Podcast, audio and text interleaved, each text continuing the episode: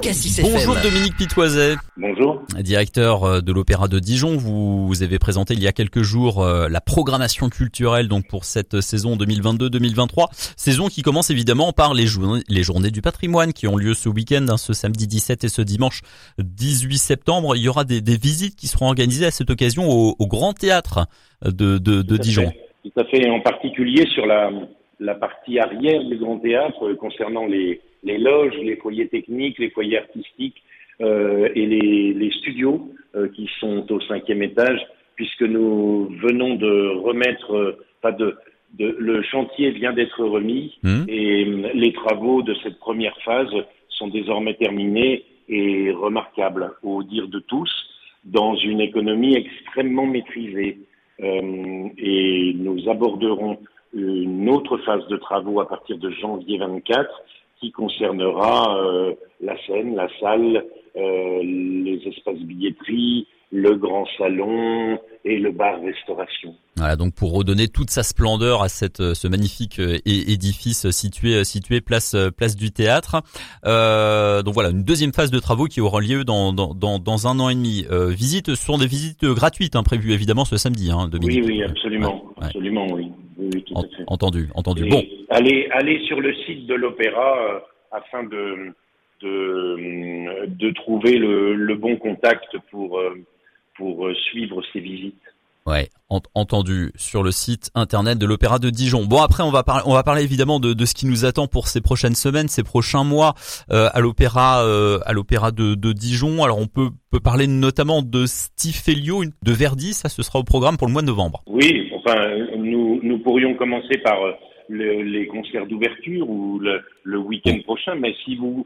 Au- Aussi, on va, on va commencer par euh, ça, évidemment. Vous avez raison. On va commencer par les, par les, par les concerts d'ouverture. Allez-y. Déjà, le, le premier spectacle du week-end, puisque c'est notre week-end d'ouverture, samedi à, à 20h à l'auditorium, une grande forme circassienne, un, magnifique spectacle qui s'appelle Les Hauts Plateaux, conçu par Mathurin Bols et son équipe. C'est un spectacle de cirque qui fait la part belle à la poésie des corps et des équilibres. C'est absolument virtuose et hypnotique. Euh, c'est un spectacle pour les familles à partir de 10 ans. Euh, c'est un, un, vous savez que euh, désormais à l'Opéra de Dijon, nous accueillons, euh, nous, nous restons théâtre lyrique d'intérêt national. C'est notre ADN, l'opéra, la musique symphonique, les musiques baroques, les musiques de chambre, mais également nous ouvrons euh, à plus d'éclectisme, à savoir des nouveaux cirques, de la danse, des musiques du monde en particulier. Et donc nous débuterons avec un spectacle circassien juste avant d'accueillir dimanche à 17h toujours à l'auditorium un concert symphonique absolument exceptionnel, euh, l'orchestre symphonique de la radio de Francfort sous la baguette d'un directeur musical français, euh, un surdoué qui est Alain Altinoglou, avec la pianiste Anna Vinitskaya. Euh, C'est un, concert euh, Rachmaninov et Rimsky-Korsakov, le concerto numéro 3 de Rachmaninov, euh, transcendant, virtuose, et Scheherazade de Rimsky-Korsakov.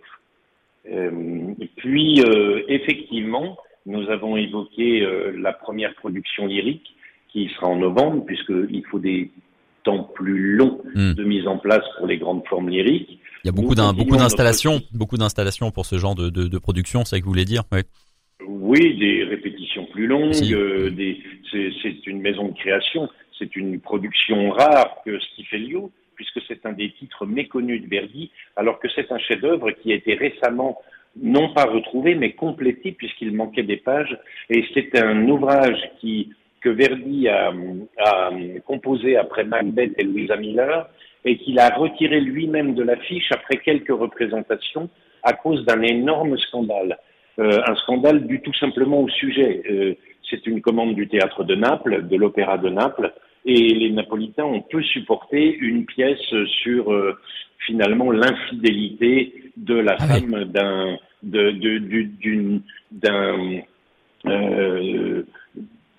d'un religieux finalement d'une d'une de- du, du, du chef d'une Mm. communauté religieuse. Alors Le sujet Euh, faisait polémique. Ouais. Hmm.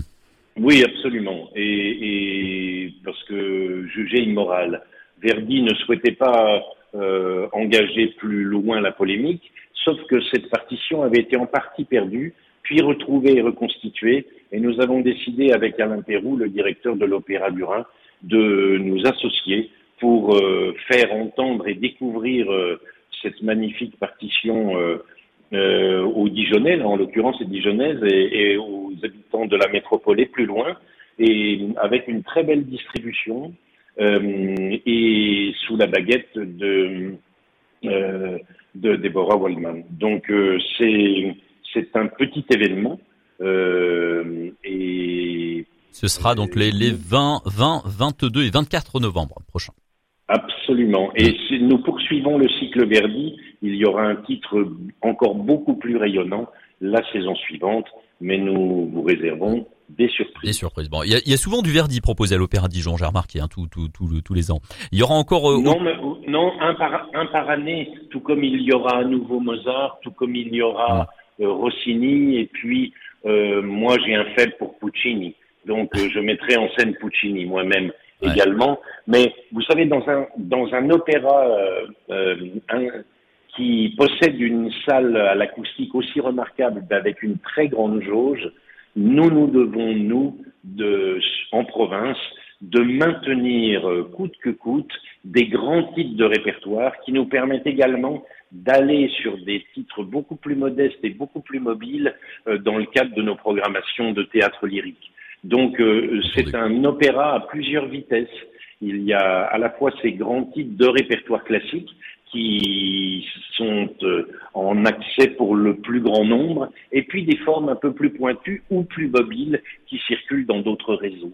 Entendu. Bon, il y, aura encore d'autres représentations euh, qui viendront cette saison 2022-2023 dont, dont, on pourrait parler, euh, Dominique Pitoiset, mais je suppose que euh, votre objectif encore pour cette année, c'est de d'essayer d'ouvrir davantage l'Opéra de Dijon, donner une image un peu moins élitiste en, quelque sorte et ouvrir davantage les portes de l'opéra à, à, tout le monde et aux jeunes notamment.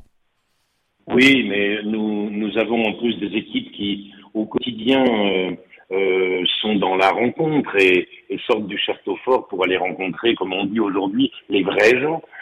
Mais l'opéra, en fait, vous avez constaté aussi que l'opéra euh, a un nouveau pavillon, euh, OD.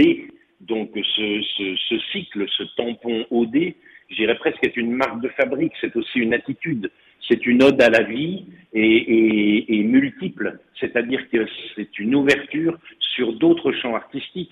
Aujourd'hui, euh, les opéras se doivent d'avoir des programmations beaucoup plus hybrides, comme on dit dans d'autres domaines, mm. parce que euh, ce qui protégera le grand répertoire classique et cette tradition de, musique dite euh, savante, c'est bien entendu comment des artistes qui traversent l'époque avec d'autres thématiques vont s'emparer de, de, de, ces capacités de, de spectacle total finalement. Donc euh, oui, oui, nous sommes un peu à la croisée des chemins.